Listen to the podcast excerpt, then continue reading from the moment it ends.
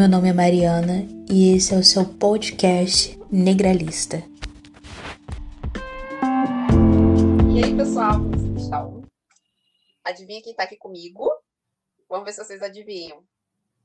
Fala aí, quem é que tá aqui? Olá, galera, sou eu, Eu, Kelly. eu, Mariana. Tu lança, as pessoas acharem que te conhecem, né? Gente, eu sou a Kelly e essa aqui é a Mariana, Mariana, que sempre esteve aqui, mas sumiu, né?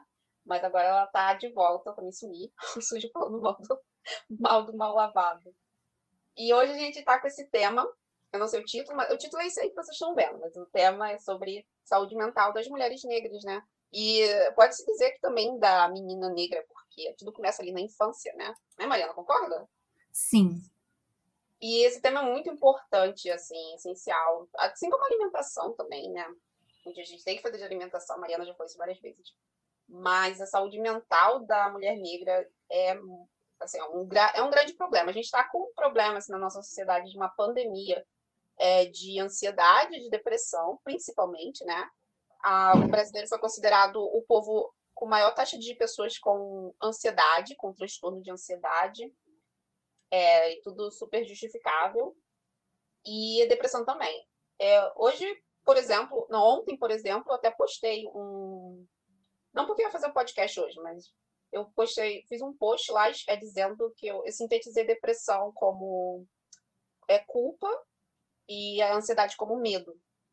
Assim, categorizando esses, essas duas, esses, es- esses dois reflexos, né? A depressão seria como uma culpa você viver no passado e a, e a ansiedade é você antecipar o futuro de uma maneira negativa, né? Sem otimismo. Então você fica ansioso, fica com medo do futuro. E com essas duas coisas, eh, dessas duas formas, você ou você com depressão ou com ansiedade, tem pessoas que têm as duas coisas, não conseguem viver no presente. E aí, que você não consegue viver no presente todos os dias, você não está vivendo no presente, você está perdendo a sua vida.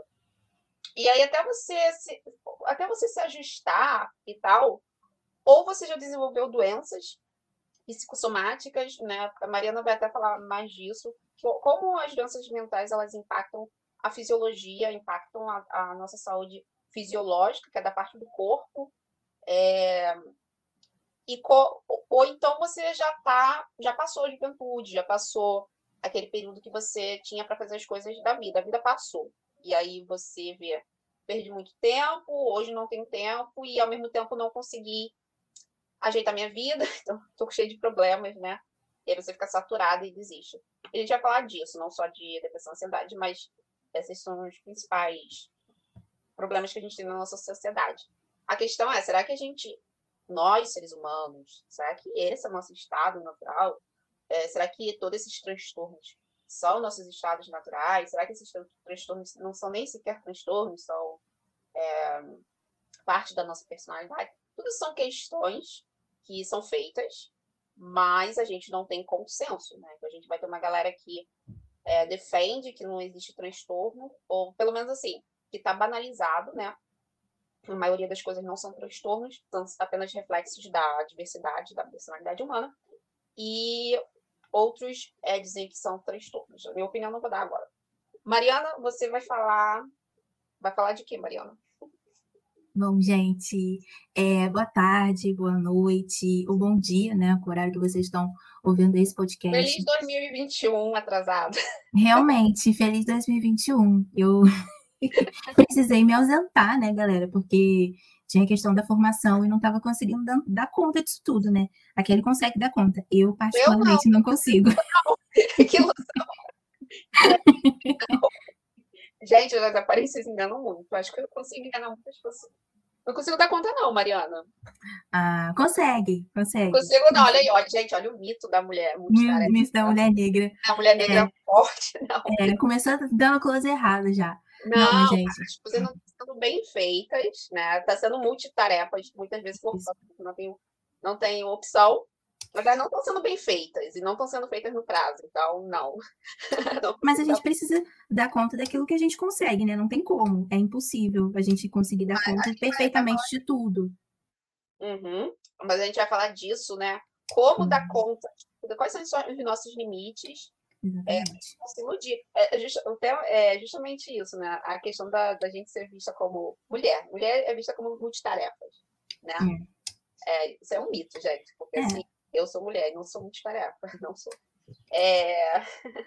eu me saturo fácil, menina. Não se ilude com você tá se iludindo, eu me saturo fácil. Não, Mas e, tipo, fala aí, quais foram os seus struggles? Porque a Marina também tá tentando aprender inglês, né? E a palavra da dificuldades é struggles, né?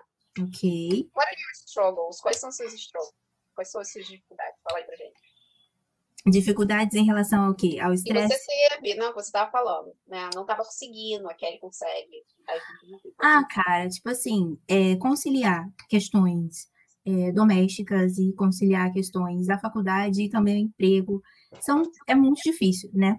E é o que a gente vai realmente falar sobre isso, né? A gente vai basicamente discutir sobre uma questão que é muito recorrente na vida das mulheres negras. Então a gente tem que olhar é, é, esses tipos de estresse, essa sobrecarga de tarefas que a gente sofre, olhar isso né, como uma dimensão racial e uma dimensão de gênero, e a gente vai perceber quais são as consequências do nosso corpo, né? É, o acúmulo de estresse que isso causa na gente, né? E quais são né, as doenças e algumas questões que acontecem com a gente quando a gente tem esse tipo de, de acúmulo. É, então a Mariana, eu pedi para ela pegar uma parte mais bioquímica das consequências, né? Que pode dizer assim que é uma coisa material, porque tem aquela coisa, é, se você se você é, tiver uma força de vontade mental, você não vai sentir isso, né? Você consegue fazer com a força da sua mente. Só que a gente vai, a gente vai, eu pedi para Mariana é, pesquisar algumas partes pontuais para mostrar que isso são coisas concretas, materiais, são substâncias bioquímicas. Nosso corpo é feito de moléculas é, orgânicas, a gente tem todos os processos ali bioquímicos, então são coisas concretas. Então, a gente tem que separar a ideologia da, da nossa realidade material, fisiológica, bi, bi, biológica, né? Uhum. E por mais que o ser humano, eu, eu, eu sou preocupada com, essa, com, isso desde muito tempo, né? É, eu sempre falo pro meu filho, por mais que o ser humano ele, ele tenha vivido em situações de estresse, né? Gente, todo, todo, os animais todos, gente, o, o, reino vegetal também, todos os reinos, a, as criaturas, elas vivem, elas vivem em situações de estresse. É, a gente tem ali, por exemplo, o hormônio adrenalina, que é um hormônio liberado em situações de perigo, né, de medo, para fazer você correr, para você fazer você agir, né? Seu coração acelera para oxigenar o seu cérebro para você poder lidar com aquela situação perigosa. Mas não é normal você ficar com produzindo adrenalina de maneira contínua, como pessoas que estão Você está dando spoiler.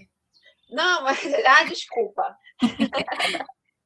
Aí eu entrei aqui numa parte que a Mariana já falou que eu estou dando spoiler, eu vou explicar melhor. Então a Mariana está com essa parte bioquímica. E eu, eu tô com uma parte que eu vou fazer mais a, a introdução, né? Então, a, a, gente, a, gente, a gente tem que fazer uma coisa aqui foca, afro-centrada, focada nas mulheres negras. As mulheres negras, elas vão ser, a maioria vai ser mães, né? Tanto de outras meninas negras quanto de outros meninos negros. E é, há também estudos que indicam que a qualidade da família, a qualidade do adulto da, que vai sair daquela família, a família é ainda vista como uma unidade da sociedade a qualidade da família é muito dependente da saúde mental da mãe. Então, a gente fica num círculo vicioso caso aquela né, menina negra que futuramente vai ser mãe, ela não se desenvolva, é, ela se, ou ela se desenvolva com transtornos mentais, ou ela se desenvolva com é, desmotivação, depressão. Como que ela vai criar bem os filhos dela? Ela pode acabar passando isso para os filhos. E a gente fica naquele círculo vicioso. É... E ao mesmo tempo, será que a gente, a gente foi evoluiu para lidar com as situações que a gente vive hoje? Será que uma mãe, a, a gente evoluiu para uma mãe ter que ao mesmo tempo ficar oito horas, oito horas não, dez horas por dia fora de casa, enquanto os filhos ficam afastados dela? E aí ela tem que ser a provedora, e ao mesmo tempo ela tem que ser a a, aquela que educa, a educadora dos filhos, e quando chega em casa tem que arrumar aquela penca de bagunça. Gente, será que é assim que o nosso corpo evoluiu para aguentar esse tipo de coisa? a, tem essa coisa contínua de trabalho. Será que a gente evoluiu para ter isso de trabalhar 10 horas por dia, chegar em casa, come, vai dormir, aí só final de semana, assim, se você né, for privilegiado, você vai ter direito ao lazer. Será que foi assim que a gente evoluiu? Será que nosso corpo. Será que nós somos abelhas? Nós sabemos que nós não somos abelhas, né? É, então, assim, é bem delicado. É bem delicado e a, a, a sociedade ocidental, ela tem essa coisa de trazer jogos artificiais que vão entrar em colapso, em conflito com, em colisão com a nossa biologia, né? Então, quais são as consequências disso?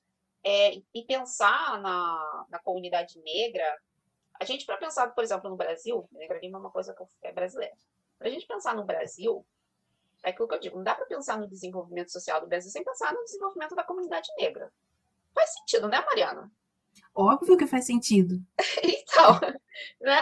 É assim, mesmo se eu fosse branca, gente, ou branco, que estivesse realmente interessado é, no desenvolvimento social do Brasil, eu ia ter que, né, dependendo do meu grau de. Se eu realmente estou interessada, ia ter que entender isso.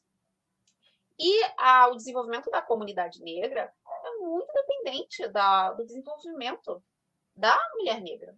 Né? Porque ela é a mãe, ela é educadora, ela que repassa as culturas, ela que fica mais presente com as crianças, tudo começa ali na infância. Então, os valores dela vai influenciar aquela criança, aquela criança vai ser um produto social dela, cultural. Ela é a principal ponte ali entre os valores culturais e as crianças. Mas, se essa mulher está sobrecarregada, se essa mulher está deprimida, se essa mulher é, tem transtorno de ansiedade, ou se ela tem outros transtornos, né? Ela está comprometendo a, a educação. É mais arriscado. Está comprometendo a educação das crianças. Né? E a sobrecarga do estresse também. E é não é à toa que, é, não só por causa desses motivos, tem o problema também do, do nutricídio, da alimentação de péssima qualidade, que, né, que faz a gente ficar doente e os contatos com os tóxicos. Mas, gente, o estresse também traz muitas doenças, como a Mariana vai, vai mostrar. Então, assim, é essencial a gente ter aqui um afrogenocentrismo. A gente vai ter que fazer esse recorte hoje. Obviamente, a gente tem, é, tem ouvintes de todos os sexos e de todas as cores né, e etnias. Obviamente, quem está ouvindo a gente vai se beneficiar muito, mas é, se você não é mulher negra, é para você tomar consciência de como as mulheres negras, elas, se, gente, se, se, se os brancos já estão reclamando de que estão com transtorno generalizado de ansiedade, depressão, todas aquelas coisas, imagina as mulheres negras. Isso se reflete na nossa baixa expectativa de vida. Tá? A gente está tendo câncer muito cedo, a gente está tendo muito câncer, na verdade, né? A gente está morrendo cedo, está tendo AVC, várias essas coisas. Homens também, eles são, eles também têm alto índice de AVC por causa do estresse, né, Mariana? Sim. A gente não pode negar que homens é, lidam muito com estresse e isso não é saudável. Eu sou mãe de um menino, de um homem agora. É, assim, estresse. Não acho que o homem deveria enfrentar também situações de estresse. Acho que a qualidade de vida do brasileiro em geral tem que melhorar. Mas eu já expliquei por que é importante o afrogenicentrismo aqui. Então, tudo começa ali na infância. A, a mulher negra, a menina negra, ela já, desde criança, ali já tem aquela, aquele problema da, do, do, comprometimento do desenvolvimento da autoestima, relação à cor, o que, que ela não vê na TV, nos desenhos, nos livros, ela não está ali, ou então ela está retratada como a tia Anastácia do, do Monteiro Lobato, que eu adorava, ele é um ótimo, ele era um ótimo escritor, isso é inegável. Foi, foi muito bom para mim, infância, fez para mim. Mas o que, que a gente tinha para ver ali é a tia Anastácia. E todo a, a questão da você é menina, você tem que ser bonita, mas a, você não está representado nem na, na TV, nos filmes, nos desenhos, em lugar nenhum. O cabelo, né? Já desde criança ali, aquela coisa de apertar o cabelo da menina. Isso me dá um nervoso, gente, eu sei que aquilo dói. É muito, muito estresse, muita tensão apertar o cabelo das meninas negras. Gente, isso é importante, são detalhes que são importantes, porque você fica ali. Você tem que ir para a escolinha, você tá com aquele cabelo é, puxando tua cabeça, e você vai acabar naturalizando aquelas dores. Na, aí vai para a escola, é, a relação professor, alunos, a questão racial é, é, mina potenciais, né? E aí depois vem o bullying forte, né? A, acho que assim, é bem difícil a gente ter uma mulher negra que não tenha história de histórico de bullying e bullying racial mesmo. E não dá nem para ficar falando aqui quais eram os tipos de apelido, porque é, não quero trazer esses gatilhos assim, você tem que falar passado e lembrar disso agora. Mas é, aí também tem a questão é, intelectual também, porque além de a mulher da menina negra ver que ela não, ela tá longe do que é considerado bonito, ela também não se vê representada como alguém com potencial de intelectual, né? Então, o que a escola ali é para quê? Não, ela não sabe, já que o futuro dela é ser empregada doméstica, trabalhar em lojas, na melhor das hipóteses, coisas do gênero, ser mãe apenas. Então, assim, é bem complicado a socialização da menina negra. Em casa, no lar, ela é sobrecarregada já com trabalhos domésticos já desde criança. A responsabilidade de cuidar de criança. Muitas, muitas mulheres vão se reconhecer com isso. Cara, eu tive que cuidar dos meus irmãos. Afinal, minha mãe estava fora de casa. É... Eu vejo também que não há um cuidado tato com as mulheres negras, como se elas, as meninas negras, como se elas fossem meninas. Elas são mais tratadas com mais. com menos. É... De forma adulta, né? E menos como se elas fossem vistas como meninas que merecem proteção. Sempre quando sofrem abusos né, na infância, isso não, não causa horror. Né? Uhum. A gente, a gente tá falando tudo aqui, isso aí já é bem batido aqui na discussão. Então, ser menina negra não é ser igual, não é igual a ser menina. Quando a gente chora, isso não causa uma comoção. Não da forma como o choro das outras meninas causam na sociedade. E por aí.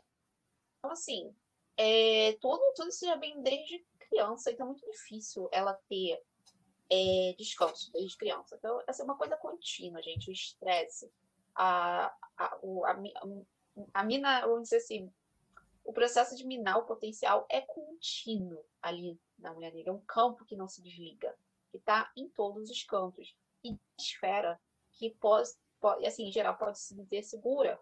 Eu acho que quando a menina negra, ainda estou lá na infância, quando ela tem aquela coisa que diz assim, gente, minha mãe ou meu pai, eles sempre me apoiaram e aí eles conseguiram é, neutralizar todos esses efeitos. Então, eu consegui crescer segura. Isso é muito difícil. Esse tipo de, de história é, inclusive, assim, é, é mais difícil. É, geralmente é o contrário para as mulheres negras. E aí, a gente vai ter tanto adolescentes quanto mulheres é, negras tomando decisões desastrosas, é, com transtornos de insegurança, de ansiedade, medo, baixas expectativas e também dependência emocional. Essa dependência emocional faz elas é, entrarem em relacionamentos abusivos e achar que são o máximo para elas. Estou é, falando de uma maneira intensificada em relação ao que acontece com as outras mulheres e com o homem negro. É, não estou dizendo que é só a gente sofre isso, mas aqui é necessário a gente fazer esse, esse foco. Porque tudo que eu vou discutir aqui vai se aplicar à sociedade toda. Então, é a mesma coisa. E é isso, dentre outros transtornos também que a gente desenvolve. Uma coisa que eu sei, duas coisas que eu quero pontuar aqui antes de passar para Mariana. É, voltando à infância, uma coisa que eu acho muito importante que a gente perde enquanto menina, meninas, agora eu vou generalizar. Uma coisa que a gente perde muito na socialização feminina é a liberdade de se mover e se locomover com as outras crianças, ou seja, os meninos, brincar.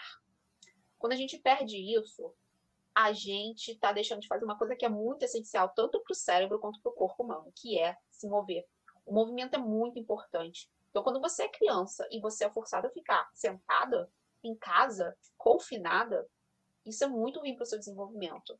O cérebro, o principal. Tu sabe qual é a principal função do cérebro, Mariana? E por que, que ele evoluiu com tantas camadas? Não.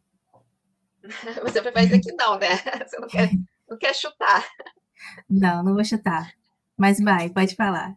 Então, a principal função do cérebro, e o cérebro nosso é o mais evoluído, né, da nossa espécie. Ele evolui Sim. com tantas camadas para por causa das complexidades de movimento. Então, a maior, a principal função, a primeira função do cérebro não é pensar, mas se movimentar. E os movimentos complexos. Então, assim, é, você fazer movimentos complexos e variados vai muito bem para o seu cérebro é o, é o fundamental para o desenvolvimento da espécie, né? Isso, então, é uma coisa que se retroalimenta. Então, você tem o seu cérebro para você se movimentar, mas você precisa se movimentar para você desenvolver ele é, né, adequadamente, como você pode, né, como o nosso potencial permite. E a gente fica domesticado, a gente fica parado em casa, a gente não pode brincar, a gente não pode explorar o mundo. A gente perde na socialização feminina. A gente é criado assim. Isso é muito ruim, gente. Então, assim, quando vocês virem meninas, é, é muito importante estimular o movimento, é, praticar esportes, danças, que sejam danças é, de movimentos diversificados. Quanto mais diversificados, melhor para elas, tá? Não aqueles movimentos repetitivos, fugir dos movimentos repetitivos, brincar, deixa a criança, a criança precisa brincar, inclusive a menina. Uhum. Mas a gente quando... brinca, pode falar. Ah, porque quando a gente não brinca, como você estava falando, eu acho que a criança ela perde esse tipo de perspectiva de vida, né? Porque através da brincadeira, desses momentos de lazer, que a criança consegue se libertar da imaginação e ela vai conseguir é, essa interação com o outro. Então, a criança ela vai querer ser astronauta, ela vai querer ser muitas coisas. E quando você prende a criança dessa forma, você meio que prende, coloca ela dentro de uma caixinha e impede que ela imagine, né? Você coloca ela enquanto uma pessoa adulta, uma é, pessoa mais velha do que ela é, e você meio que abaixa as perspectivas de vida dela, sabe? Isso, desenvolvimento fisiológico também comprometido, uhum. né? É, é, muito importante se movimentar. As brincadeiras de, criança, de meninas são brincadeiras de casinha, de ficar parada. Isso é muito ruim, gente. Às vezes a gente fica pensando assim, por que, que a gente tem tantas mulheres? Por que, que a gente tem tantas mulheres transtornadas? A gente tem que revisar isso tudo. É, se movimentar é muito importante. E para adulto também. Adulto tem que se movimentar. Ficar sentado, gente. Tem que fazer pausa, levanta. Ficar sentado é horrível. Infelizmente, eu, não, eu poderia ter trago isso. Males de ficar sentado porque faz tudo, tem tudo a ver com o nosso tema hoje. Mas vocês podem pesquisar. É, ficar sentado traz muitos problemas para nossa saúde. A gente vê as, as mulheres, elas têm problemas cardiovasculares, principalmente vasculares. É normal mulher ter varizes, é normal mulher ter celulite. Esses problemas vasculares não deixam o sangue levar oxigênio. Então, tem que levar. Então, se o sangue não está levando oxigênio para as suas células, o seu metabolismo vai ficar lento. Por quê? porque você não está conseguindo queimar a glicose, porque a glicose precisa do oxigênio, mas o oxigênio não está fluindo pelas suas células, não está chegando na tua pele e nem muito menos no cérebro. Então você fica com o metabolismo lento, porque é aquela coisa, o fluxo de, de oxigênio que chega nas células é baixo. Então o próprio corpo vai se adaptando isso. Então, para o corpo, aquele organismo já é um organismo senil, idoso, né? Porque é idoso que reduz essa, esse, esse movimento. A socialização feminina traz isso. Outra coisa, a alimentação.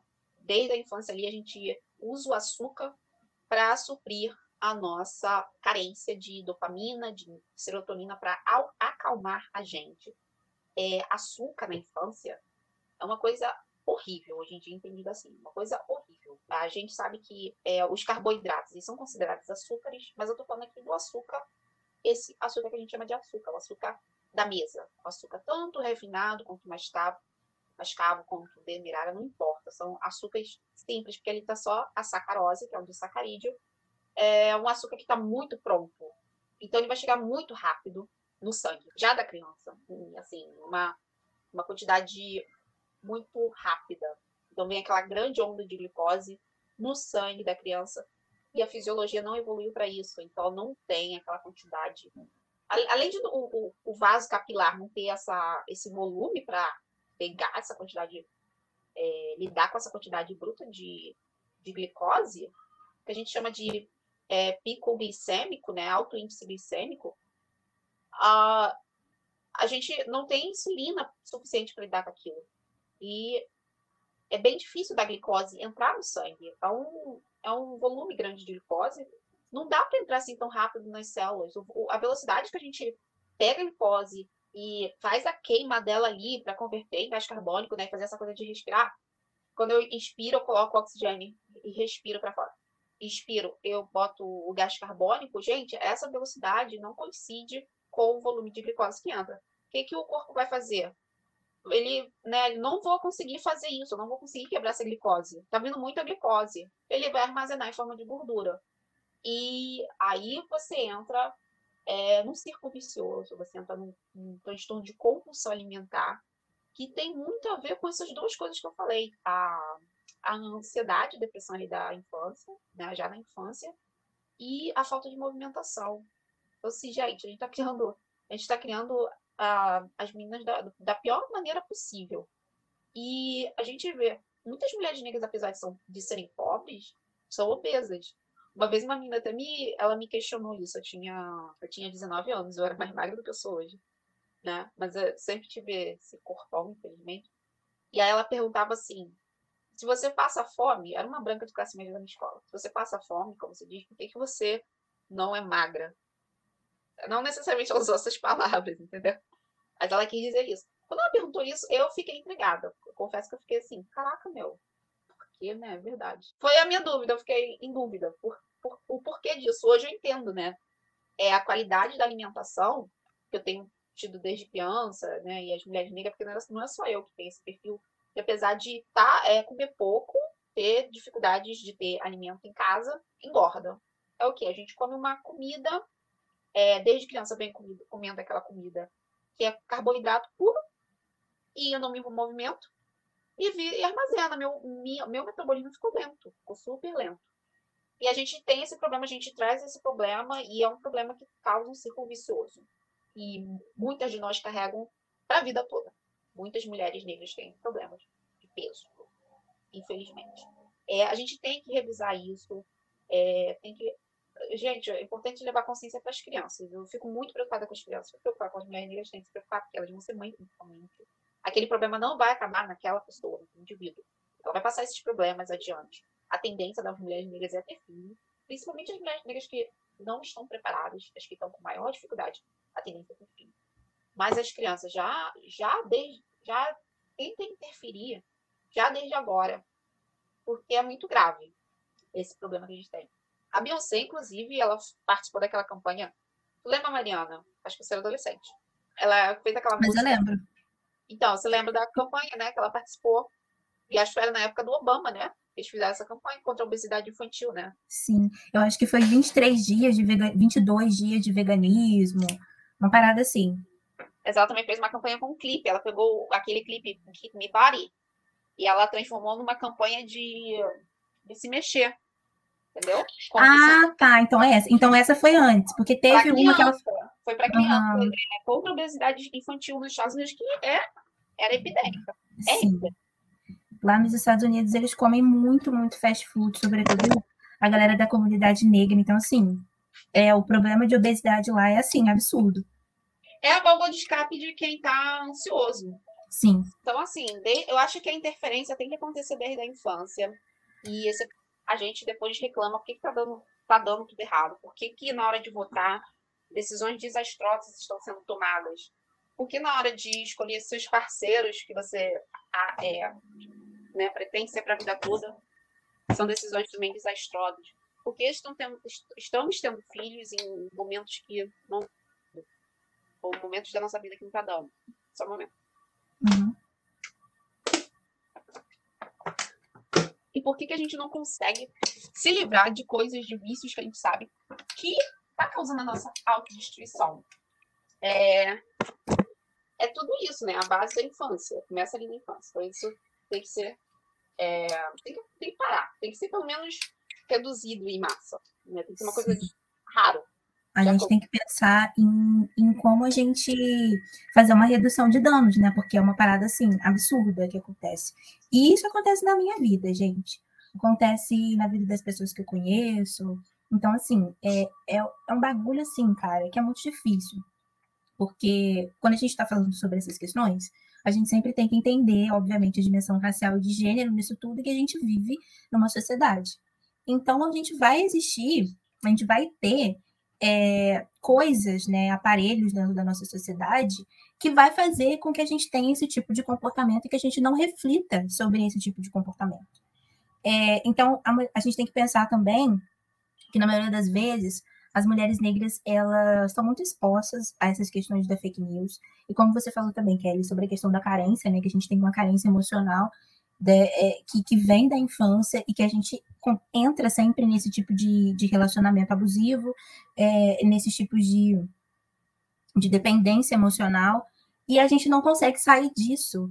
E uma coisa que eu percebo, eu acho que eu já até falei isso sobre, ou melhor, eu já falei sobre isso em outros episódios aqui, eu já falei com amigos, que a gente simplesmente tem esse tipo de dificuldade de quebrar é, esse ciclo, porque às vezes eu olho pessoas que estão na faculdade e que conversaram comigo de uma forma politicamente engajada e ainda tem esse tipo de comportamento, sabe? Ainda tem filhos e ainda tem entram em relacionamentos abusivos. Eu acho assim que é, a gente não está isento, totalmente isento de entrar em relações abusivas, mas a gente consegue diminuir isso, né? Porque eu acho que, que tem alguns sinais que a gente simplesmente ignora esses sinais de que de, de determinados é, digamos assim, a gente simplesmente como é que fala? Releva isso porque a gente quer um parceiro, a gente quer alguém para ter do nosso lado, a gente quer um carinho, a gente quer ter essa pessoa para apresentar para nossa família, a gente não quer ter esse julgamento social, mas eu acho que a gente tem que sempre pensar no quanto a mulher negra ela é um, um ser assim completamente independente assim. As mulheres negras são independentes, apesar de a gente sofrer tudo isso que a gente sofre, atualmente, é, a gente consegue, tipo, por mais que seja mal feito, o nosso mal feito, ainda já é muita coisa e, e muito acima do medíocre, né, do, do que a nossa sociedade é, exige de homens brancos, por exemplo. Então, a gente está estudando, a gente está é, realizando as nossas tarefas domésticas, a, a, gente tem essa sobrecarga que faz muito mal para a gente, mas a gente também precisa entender o quanto a gente é independente e quanto a gente consegue ter esse tipo de controle da nossa vida. Então, por mais que a gente é, escape, a gente tenha esse tipo de, de, de, de descontrole, digamos assim, emocional, de essa questão da solidão que pega muito a gente, a gente precisa se entender enquanto um ser independente, sabe? A gente cresceu muito, a gente é a base da nossa sociedade. A própria Angela Davis fala sobre isso, que enquanto uma mulher negra, ela se move, tudo em volta dela se move. E a gente tem que pensar as nossas os nossos hábitos, digamos assim, individuais, para que a gente consiga, é, de fato, é, mexer, movimentar tudo, sabe? Como a Kelly falou, é a questão do movimento. Então, eu acho importante a gente, toda vez que a gente pensar é, que a gente vai cair, a gente é, sempre olhar né, bastante para os sinais da nossa frente e pensar em que a gente que nós somos né, pessoas independentes e que a gente tem esse potencial todo. A gente nunca pode esquecer do quanto nós, enquanto mulheres, enquanto negras, somos pessoas potentes, sabe? A gente é muito potente. Então a gente pode, a gente consegue romper com esse ciclo. É, complementando o que a Mariana falou, é, que ela falou que nós mulheres negras a gente estuda Lá nos Estados Unidos, pelo menos, não sei se aqui a gente teve. Esse deve ter tido também, mas eu não estou com acesso agora. Mas pelo menos nos Estados Unidos, as mulheres negras são o grupo mais escolarizado nos Estados Unidos. Mais do que os homens brancos e do que, do que os brancos, né? Sabia disso, Mariana? Eu lembro que você me mandou esse, essa reportagem há muito tempo, mas eu já sabia. E, e saiu agora, em, é, ou seja, saiu em 2020, ou seja, ainda é, né? Mas é, isso já tem sido uma tendência já tem sido uma tendência. E mais as, as mulheres negras, elas em 2016, aqui eu vendo também que saiu essa matéria, era ainda mais escolarizada e ainda hoje eles continuam sendo. Então, assim, a gente é, gosta de estudar, a gente gosta de se informar, a gente gosta de educação. E, ao mesmo tempo, nós somos matri as matrizes da família. Mas, gente, as nossas decisões são desastrosas. Então, são problemas aqui de saúde mental. A nossa mente, o nosso corpo está saudável, mas a nossa mente também não. A gente por alguma, alguma questão, principalmente ali de ansiedade, a gente está com muito medo e por causa desse medo a gente está tomando decisões irracionais. É, isso não é intrinsecamente genético, como algumas ideologias vão revender. É, a gente vê que em alguns países, a classe de mulheres, como elas conseguiram alcançar certas independências, superar certas discussões na sociedade, em alguns países, as mulheres é, chegam, chegam a anos, chegam a alguns anos que o índice de, de mulheres que se casam e que desejam ter homens e formar uma família fica, fica bem assim, decadente. E aí a sociedade tenta se corrigir, né? Tenta se corrigir melhorando o comportamento dos meninos, os próprios homens ali que estão interessados acabam saber quando se ajustando aquilo, né? Não estou conseguindo encontrar mulheres, ou então não estou conseguindo manter é, namorada por causa do, de, desses comportamentos. Então eles acabam se ajustando isso. Então a gente vê que não é, essa autodestruição nossa não é inerente, gente. É uma coisa, é uma lavagem cerebral que a gente sofre, a gente está viciada. É, mas se a gente fosse criada com autoestima, com segurança ali, a gente ia racionalizar bem essas coisas. A gente ia racionalizar que determinadas pessoas não estão dando valor, não mereço isso nem como amizade, não mereço isso como emprego, não mereço isso como um relacionamento amoroso para minha vida, não mereço esse tipo de tratamento porque não é o eu ofereço muito mais. Mas não tem sido assim. Então fica pensando que nós somos irracionais. Mas não é, tá, tá covarde, tá? O processo é covarde, que é o processo ali da infância. É, eu tinha mais alguma coisa para falar, mas eu esqueci. Mas agora a gente pode entrar agora numa parte, uma parte mais bioquímica, eu vou deixar a Mariana falar e depois eu vou complementar um pouco, Mariana, parte bio. A uhum. Mariana agora, ela vai falar da nossa, da, das nossas glândulas, né, que produzem certos hormônios, certas substâncias também, as glândulas principalmente, que ela vai falar. E como isso tem a ver, focado especificamente na questão do estresse. Então, a Mariana vai, vai falar como que dá essa, esse sistema nosso é, tipo, alguns mecanismos que a gente tem ali de controle de estresse, como, como é que, que são o sistema de resposta, de estímulos e respostas em relação ao estresse e as substâncias que são geradas pelo estresse. Gente, eu vou falar sobre duas glândulas e um nervo do nosso corpo, que eles são responsáveis pelo controle do estresse, né? E quando a gente tem uma sobrecarga desses, dessas glândulas, desse nervo, é, vão causar alguns danos na nossa saúde. Então a gente vai começar pela glândula adrenal. As glândulas adrenais, elas, elas, elas ficam acima de cada um dos nossos rins. E essas glândulas elas são é, responsáveis por liberar os hormônios da nossa corrente sanguínea, como a catecolamina, o glicorticoide, é, androgênios e a mina, não, mineralocorticoide. Gente, esses nomes são bem horríveis. horríveis de falar, né? A gente fica até longe quando começa a falar, né? Cada um dos nomes, uhum. felizmente. É, mas, é.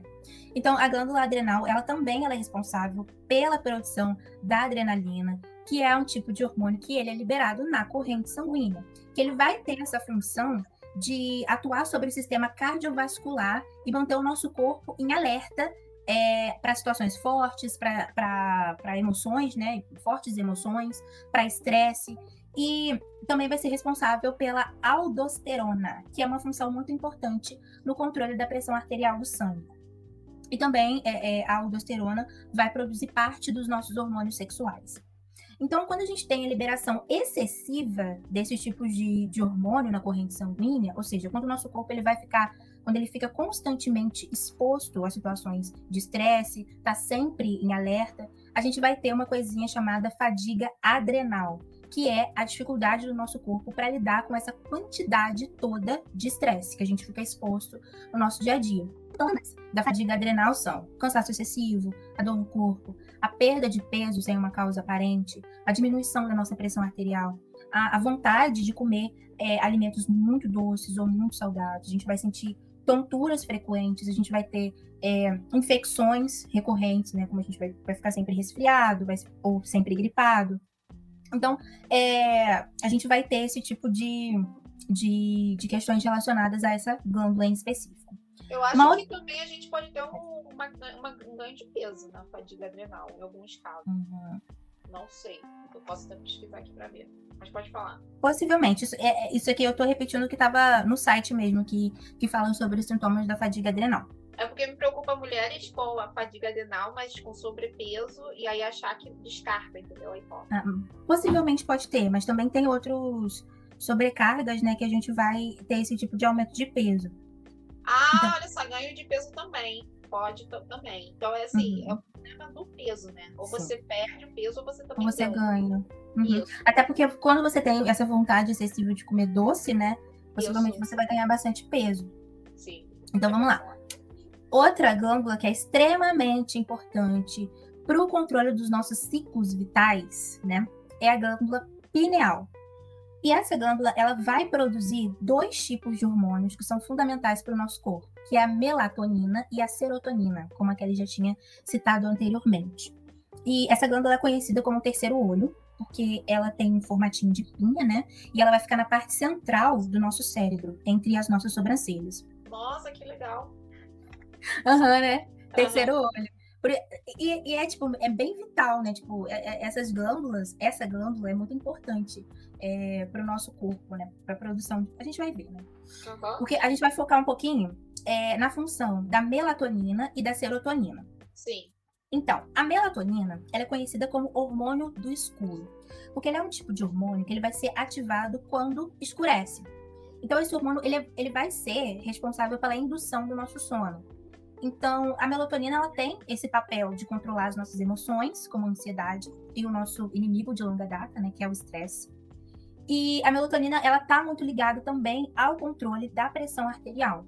E uma coisa muito importante que, que precisa ser ressaltada é que a luz artificial, que é a, a lâmpada, a tela do celular, a tela do computador, elas também vão inibir a produção desse tipo de hormônio que tem uma, é, um hormônio também que tem uma participação muito importante, até mesmo no, no ciclo menstrual da mulher. E quando a gente vai envelhecendo, a gente vai diminuindo essa produção desse hormônio, né? Mas com a, a medicação, com a orientação médica adequada, a gente pode tomar é, a melatonina como um suplemento. Agora, a serotonina. Ela é um tipo de hormônio que ele vai ser produzido ali pela manhã. Se a melatonina ela é produzida à noite, no escuro, a serotonina ela é produzida pelo, pela luz, né? No claro, no, no, na manhã, quando a gente acorda, né? E tudo isso ainda pela glândula pineal.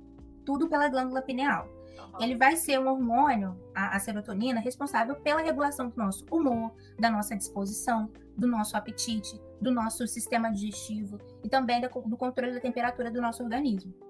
Então, quando a gente tem uma baixa produção dessa, da serotonina, é, pode causar uma desordem é, no nosso organismo que vai levar o paciente, né, a pessoa, a desenvolver uma dificuldade para dormir. A gente vai ter essa dificuldade para dormir, a gente vai ter ansiedade, a gente vai ter estresse e a gente pode ter até mesmo depressão. E é importante ressaltar que todos é, esses hormônios, né, que, que são produzidos pela glândula pineal, eles são também responsáveis pelo controle das nossas emoções, né? Então, quando a gente tem essa sobrecarga, quando a gente tem a falta disso, no, desses tipos de hormônios, a gente pode ter é, essa coisa da insônia, da depressão, da ansiedade, a gente não consegue fazer esse tipo de, de controle das nossas emoções, né? A gente acha que é uma coisa que não tem relação, né? Mas existe essa relação é, do nosso corpo, que é biopsicossocial. Agora vai falar sobre, um pouquinho sobre o nervo vago, que é um nervo que ele nasce no tronco cerebral, da região que ela está localizada mais ou menos atrás das nossas orelhas. E a partir dali, ela vai descer, né, por lado de cada, de, para cada lado, né, do pescoço, vai atravessar o tórax, vai chegar até o abdômen. Então, é um nervo, assim, essencial, assim, do nosso corpo. Eu vou falar sobre as principais funções do nervo vago, que é o controle dos reflexos da tosse, deglutição e do vômito, a contração das cordas vocais para a produção da voz, o controle da contração do coração, a diminuição da frequência dos batimentos cardíacos, movimentos é, respiratórios, constrição dos brônquios, a coordenação dos movimentos do esôfago e do intestino, é, o aumento da secreção gástrica, a produção de suor. Então, é, o nervo vago ele tem essa, essa, essa finalidade, né, essas funções extremamente importantes no nosso corpo. E lembrando que também tem esse controle do estresse. Quando, quando a gente tem uma paralisia do nervo vago, ele pode provocar uma dificuldade para a gente. Bulir, rouquidão, dificuldades para falar, contração nos músculos da faringe e laringe, e alteração na pressão arterial dos batimentos cardíacos. É, quando a gente tem uma, uma estimulação é, excessiva desse nervo, ele pode ocasionar uma síncope vagal, que é uma diminuição da pressão arterial e dos batimentos cardíacos. A síncope vagal, ela pode ser causada pela exposição ao calor, emoções fortes, como a raiva, persistir muito tempo em pé, né, ficar muito tempo de pé, alterações de temperaturas, engolir é, alimentos muito grandes, estar numa, numa altitude elevada, sentir fome, dor e outras experiências desagradáveis. Então a gente vê que mesmo quando a gente tem essa tem uma estimulação excessiva da, dessa síncope, ou melhor, desses nervos, que é você tá muito com tipo de estresse e também exposto a, a, questões da pobreza, né? Porque tá falando, quando você sente fome, quando você sente essas fortes experiências, você tem esse tipo de problema que ocasiona, né? É, nesses tipos de sintomas que a gente vai sentir ao longo da nossa vida.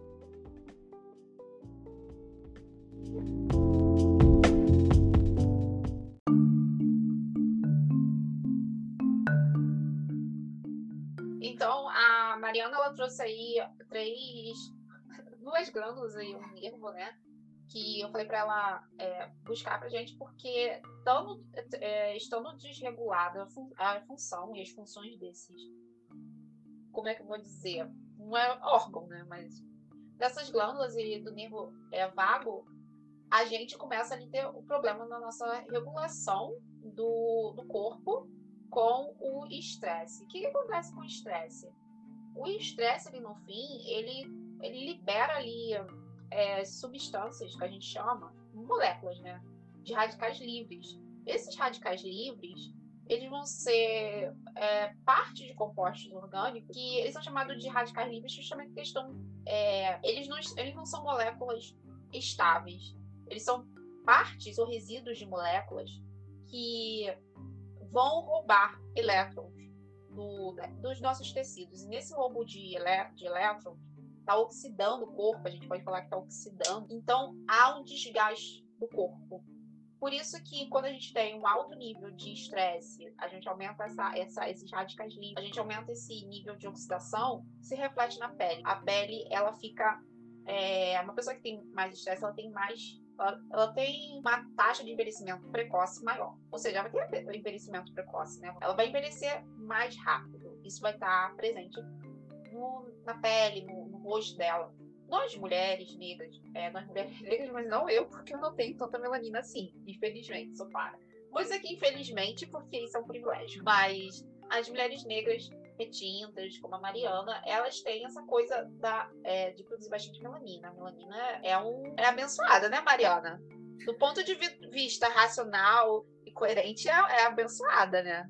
Sim. O ser humano que, ser humano que é, tá aí bugado. Mas a, a, gente tem essa coisa, as pessoas negras elas vão ter mais dificuldade de envelhecer porque a, a melanina protege muito dos raios é, solares, que são as radiações solares, elas são ionizantes. Então, quando eu tô falando de radicais e das radiações solares, eu tô falando de, de coisas que roubam, roubam elétrons. Mariana, para você entender, e o pessoal lá do, do outro lado que tá entendendo o que eu tô falando, quando a gente fala oxidação na química, a gente está falando ah, de substâncias que vão ali e roubam elétrons. E nisso eles rompem com as cadeias. É por isso que no, quando o ferro está exposto ao ar né, e à água ali, a umidade, o que, que acontece com o ferro, Mariana? Enferruja. Enferruja. Como é que fica a ferrugem ali do ferro? Quais são as características que você tem para você? Fica meio avermelhada, né? Tipo. Mas o quê? Tem uma coisa também que acontece ali com o ferro. Ai, meu Deus. Antes era um metal que você pegava, né? Aquela coisa rígida. Áspera, áspera, né? Isso, ele começa a ficar áspero, poroso, mas também ele começa a se quebrar, na é verdade. Sim. A ferrugem não tem essa capacidade de fazer as coisas de metais se romperem. Uhum. Né? É, é, diferente, por exemplo, do alumínio. O alumínio não, o alumínio fica ali intacto. Essa ferrugem é a oxidação, entendeu? A uhum. ferrugem é a oxidação do ferro. É a mesma coisa que acontece com os radicais livres que o que acontece com o ferro, que eu tô chamando de ferrugem, que a gente chama de ferrugem, é a oxidação na química. Então, quando eu falar oxidação, é, radicais livres ou radiação ionizante, eu tô falando, a gente está falando de roubo de elétrons. Do ferro, ele perdeu elétrons pro, pro gás, gás oxigênio. Por isso ele fica assim. É, no nosso corpo é a mesma coisa, gente. Esses radicais livres eles vão varrendo né, com sangue. O sangue vai levando esses radicais livres. E eles vão roubando elétrons. E aí as pessoas vão envelhecendo mais rápido. Mas não é só envelhecimento. Outra coisa que radical, radicais livres tendem a, a causar são os erros nas replicações genéticas. Erros nas replicações genéticas podem levar a câncer. Então a gente pode ter aumenta o câncer, o índice, a chance de você ter câncer, porque aumenta os radicais livres. Por isso que a gente fala assim, ah, tem que tomar antioxidante, é, tem que se alimentar de bastante vegetais, frutas, por quê? É, as frutas, os vegetais, eles têm antioxidantes, ou seja, tem substâncias ali que se ligam aos radicais livres e vão limpando aqueles radicais livres do seu sangue. As mulheres negras tá difícil ter uma alimentação. É, então, assim, apesar da gente ter melanina, apesar das mulheres negras terem a melanina, é, por dentro importa. A melanina não tá dentro do corpo. Então, pode não envelhecer é, tanto quanto uma pessoa que não, que não tem melanina, tão rápido quanto. Mas por dentro também importa. Então, o estresse, ele causa isso. Gente, o estresse, o que está acontecendo fora e a nossa mente está ou internalizando ou está se estressando, ou qualquer situação de estresse, ou por causa da desconforto de temperatura, por causa da fome, ansiedade, ou porque aquela pessoa está te enchendo o saco, peso, qualquer coisa, gente, vai aumentar essa sobrecarga de radicais livres, vai aumentar a oxidação das nossas células e por dentro também. Então, é, dá essa desregulação. Esses, essa glândula, a glândula adrenal, é, que a Mariana falou, ela produz. A... Que, que ela produz aqui, Mariana? Fala aí você, o que, que é a glândula adrenal? Ela produz a adrenalina. Adrenalina. A adrenalina, ela tem que ser liberada só em situações de estresse pontuais no nosso dia a dia. E não ficar sendo é, liberado o tempo todo. Entendeu? Tanto que a Mariana falou, quando tem a liberação excessiva né, desses hormônios, o corpo ele fica constantemente né, ligado naquela coisa de eu tô em perigo. Mas, gente, você tá em perigo 24 horas por dia? Não é assim, não é normal. Então vai ter a fadiga adrenal. E o outro que a Mariana falou, que foi a da glândula pineal. O que que acontece ali? Esses, esses hormônios que ela libera, a Mariana falou da, da serotonina e da melatonina. Agora eu vou falar de quatro, que é, vou falar da serotonina, vou falar da dopamina, vou falar da noradrenalina e vou falar depois da melatonina. Que, que acontece, gente? Esses hormônios, vou dizer assim, eu, eu acho que eu vou errar aqui quando eu classificar é, neuro, neuroquimicamente, tá? Mas eu acho que vocês têm que pegar a gente só como referência e fazer as próprias buscas e também entender que o importante não é saber o nome específico, né? Acho que o mais importante é entender o sistema, como é que acontece. Então, se você quer chamar serotonina de outro nome, poderia se chamar também, porque a gente muda de idiomas e a gente muda de nomes. Mas a, a, serotonina, como a Mariana disse, ela é o hormônio que é chamado hormônio da felicidade. Quando o, o, o nosso cérebro está com carência deficiência de serotonina ou por algum motivo não está conseguindo, é, a serotonina não está conseguindo ficar onde ela deveria, nas regiões que ela deveria ficar no cérebro, a pessoa ela vai ter essa sensação, esse efeito de que a gente chama de depressão. Então, a desregulação ali na função da serotonina, nas ligações neurais, ou seja, das células dos nossos neurônios no cérebro, causa essa, esse efeito da tristeza permanente, que é a depressão. Então, a pessoa com é, a problema na serotonina, ela vai ser uma pessoa que a gente fala que é a pessoa que está deprimida.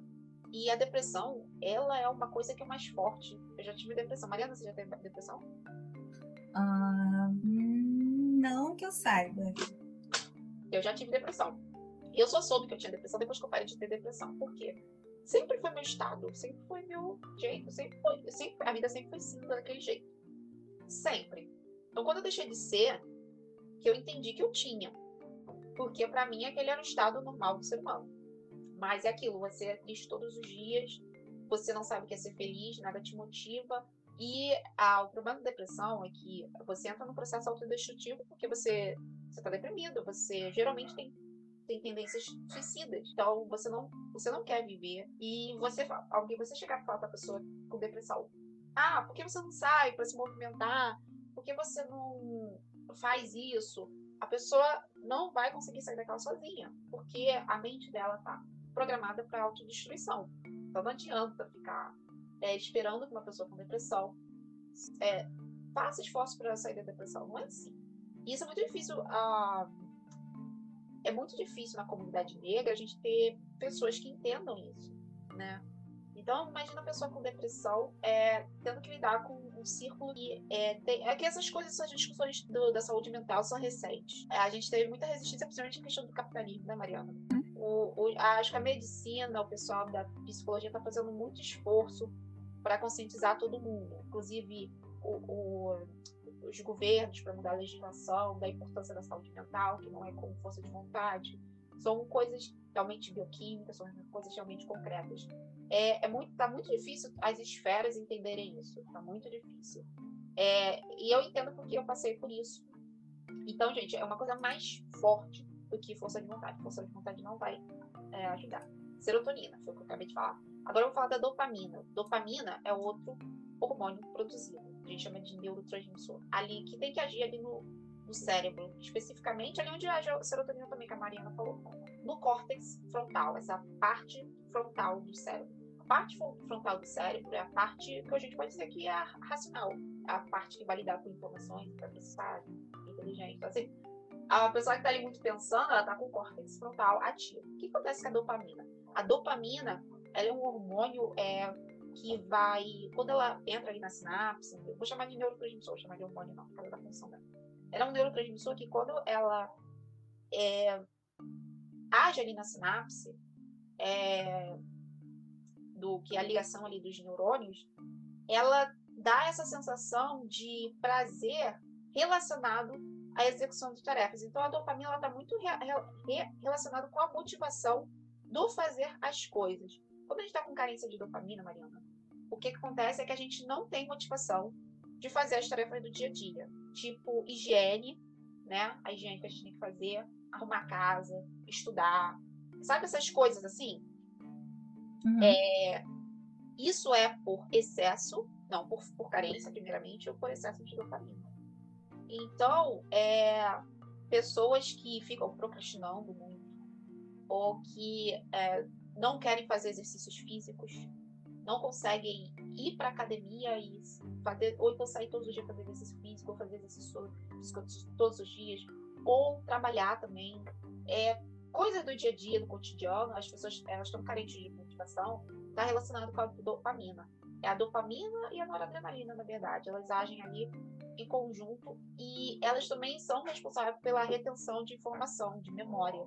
Então, a pessoa que está com ou carência ou dopamina em excesso, é porque a carência é porque com ausência, mas o excesso dá bug, é tipo diabetes. Diabetes tem a diabetes por, por excesso, é, por excesso e por falta também do hormônio, né?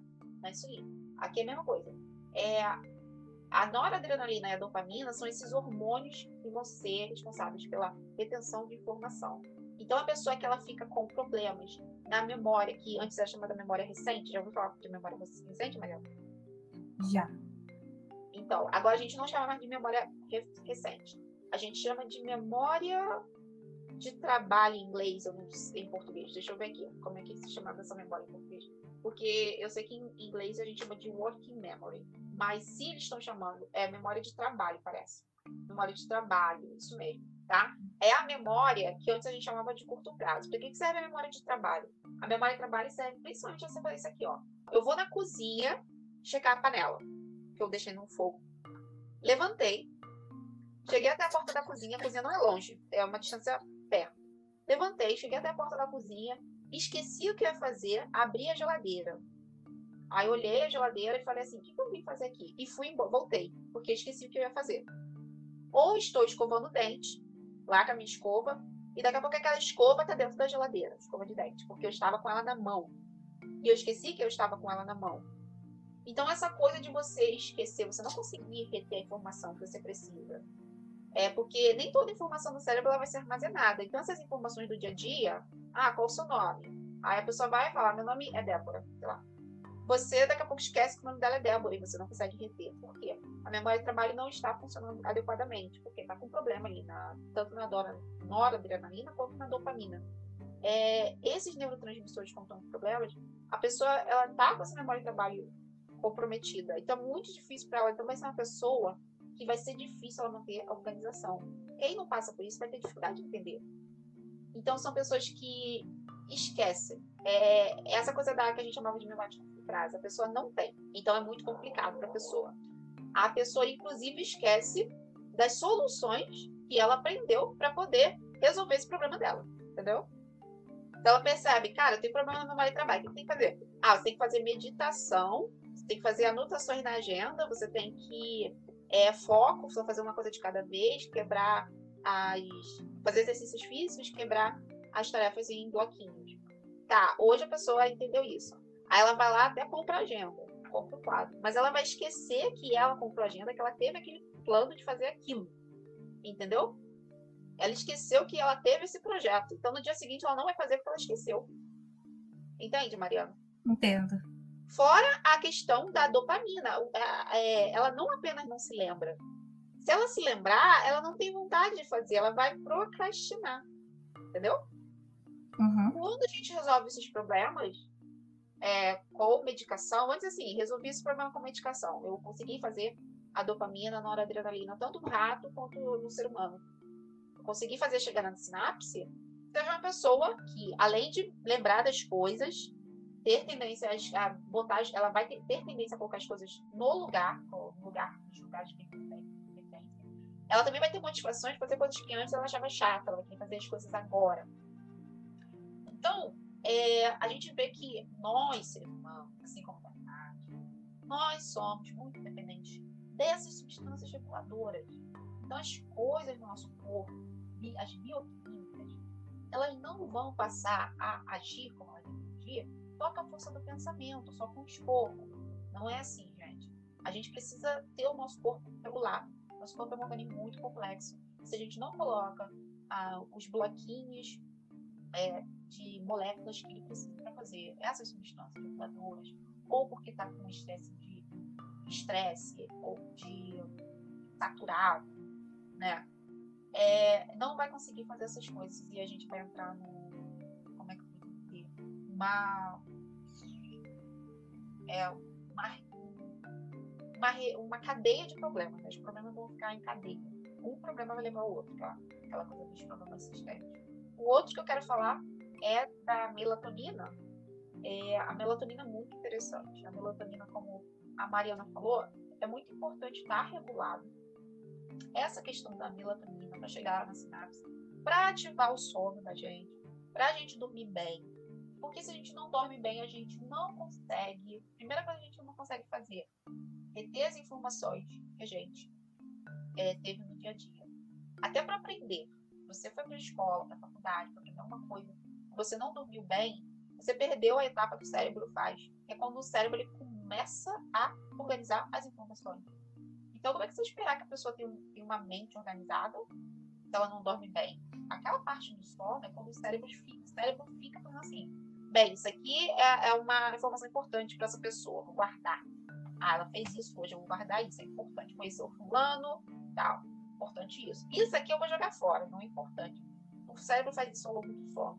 A reparação celular também é feita. Então, se você não está fazendo essa reparação celular, você vai ter é, envelhecimento precoce, você não vai renovar suas células, outras coisas. É, e a melatonina ela é ativada à noite. O que acontece?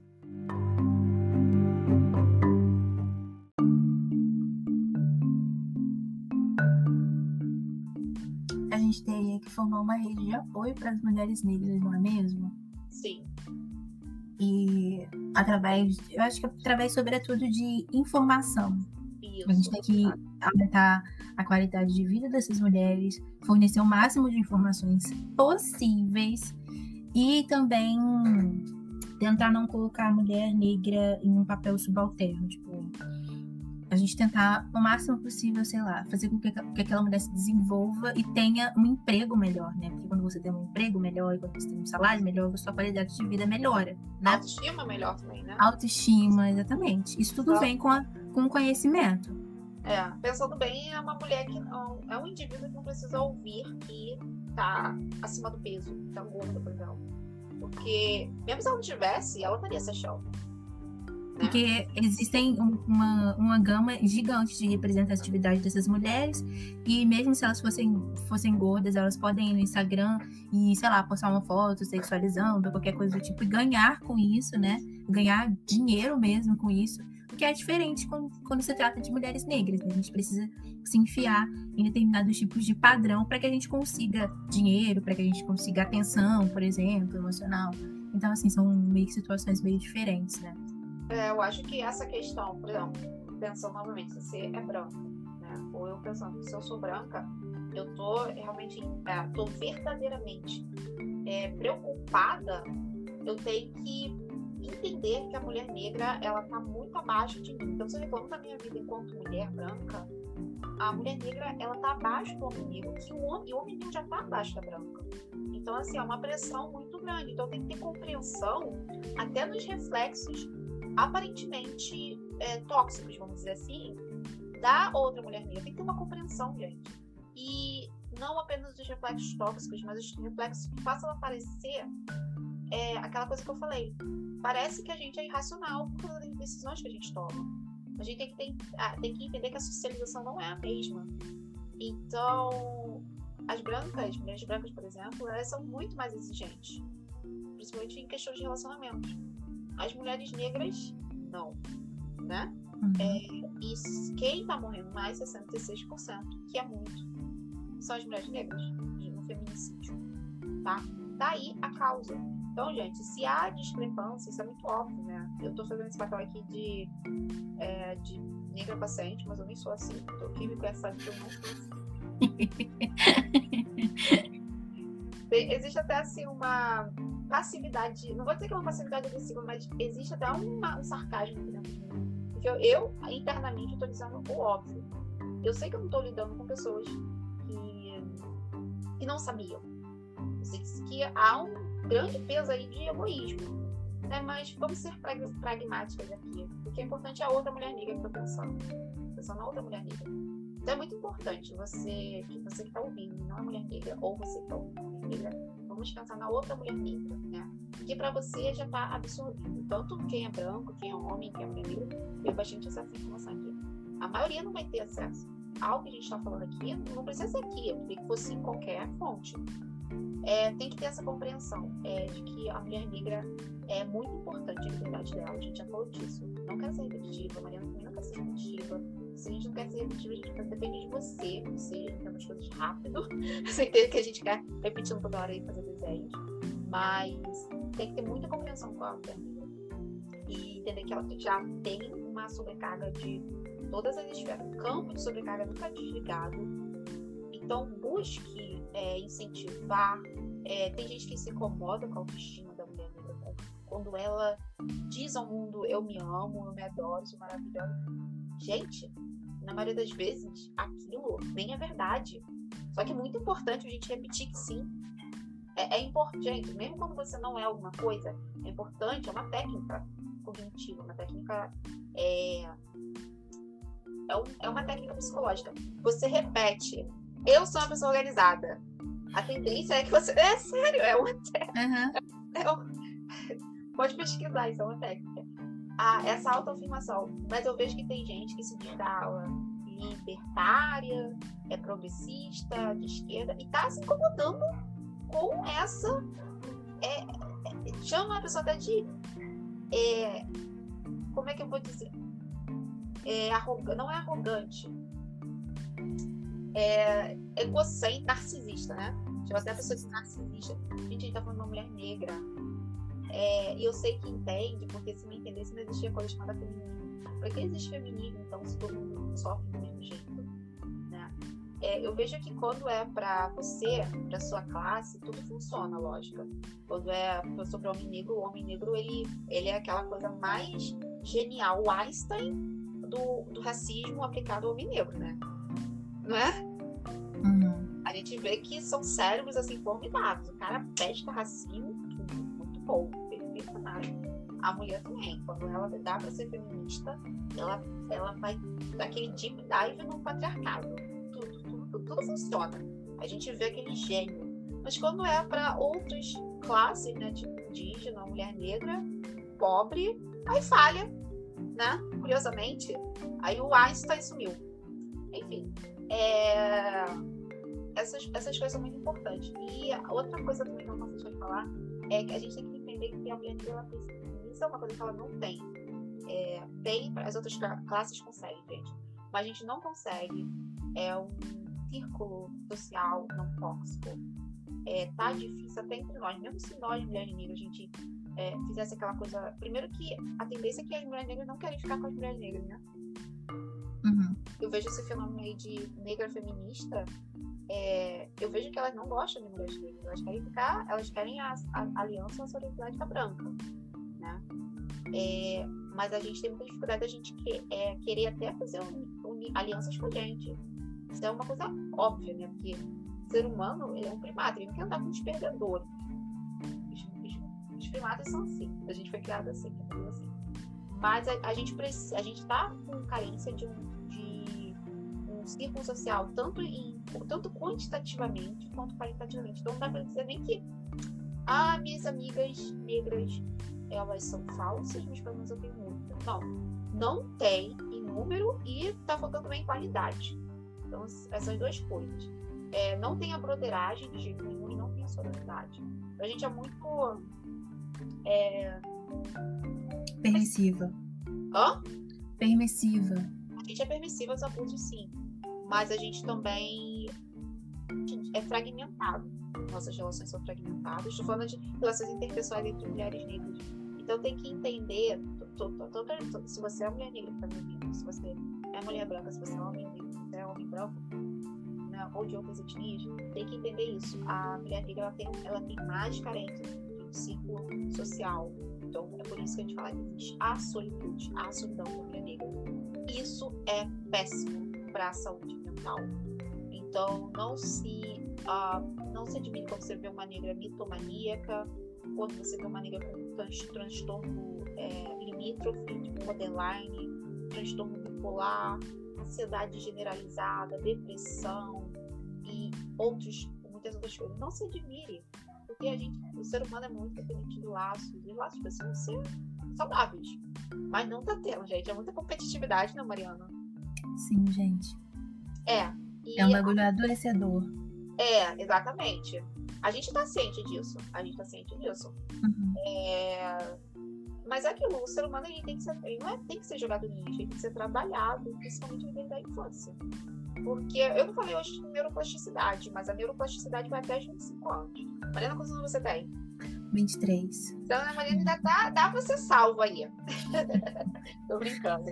Mas depois dos 25 fica muito difícil, Mariana. Por isso você vai, você vai ver pessoas é, mais velhas, porque você vê depois dos 25. A neuroplasticidade dela é baixa, vai ser bem difícil você, em outras palavras, desconstruir um nazista, um homofóbico, depois dos 25 anos, entendeu? Não é impossível, mas é mais difícil.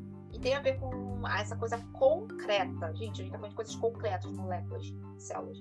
Neuroplasticidade. Realmente o cérebro muda. Quando a gente faz lá aquela fotografia com a ressonância magnética, tá de um jeito. Depois que passou por determinados processos, sei lá, começou a praticar balé, tá de outro jeito. Começou a tocar piano, tá de outro jeito. Aprendeu outro idioma. O cérebro muda a, o formato dele. É a mesma coisa, o oposto acontece. Se o cérebro não é, ele se a pessoa não estuda, se a pessoa não conversa, isso é muito importante, se a pessoa não se move, o cérebro atrofia. Então, vocês estão compreendendo aí do lado que é uma questão concreta, material, molecular, bioquímica, e não, não, não baixa a força do pensamento. É isso que eu quero que vocês entendam. A saúde mental não é invenção. É isso. Mais alguma coisa para acrescentar, Mariana? Coisa que, infelizmente, é introdutória, introdução. A gente precisa estudar bastante. É um processo é, faz parte dessa coisa da ansiedade de querer mudar do dia para o outro. Não dá certo, mudanças graduais, mas é muito importante a aliança de apoio, como a Mariana falou. A rede de apoio é muito importante. Uhum. Então, não deixe de ajudar, não seja omisso, omissa, e desenvolva uma consciência, né, uma inteligência emocional aí no processo. Vamos sair dessa fase do cinismo, da dissimulação, e reconhecer que as coisas, as pessoas os indivíduos, eles, é, existem classes de indivíduos que sofrem pesos diferentes nessa sociedade, enquanto a gente não conseguir nivelar esses pesos, a sociedade não vai ser saudável. É uma estupidez, tá bom? É, então a gente pode ficar por aqui. Já são sete horas, duas horas aí de, de trabalho para eu editar. E até a próxima, né, Mariana? Até a próxima, galera. Tchauzinho, tchauzinho, gente. Não sei quando é que a gente volta, mas tá aí. Você que vai saúde mental.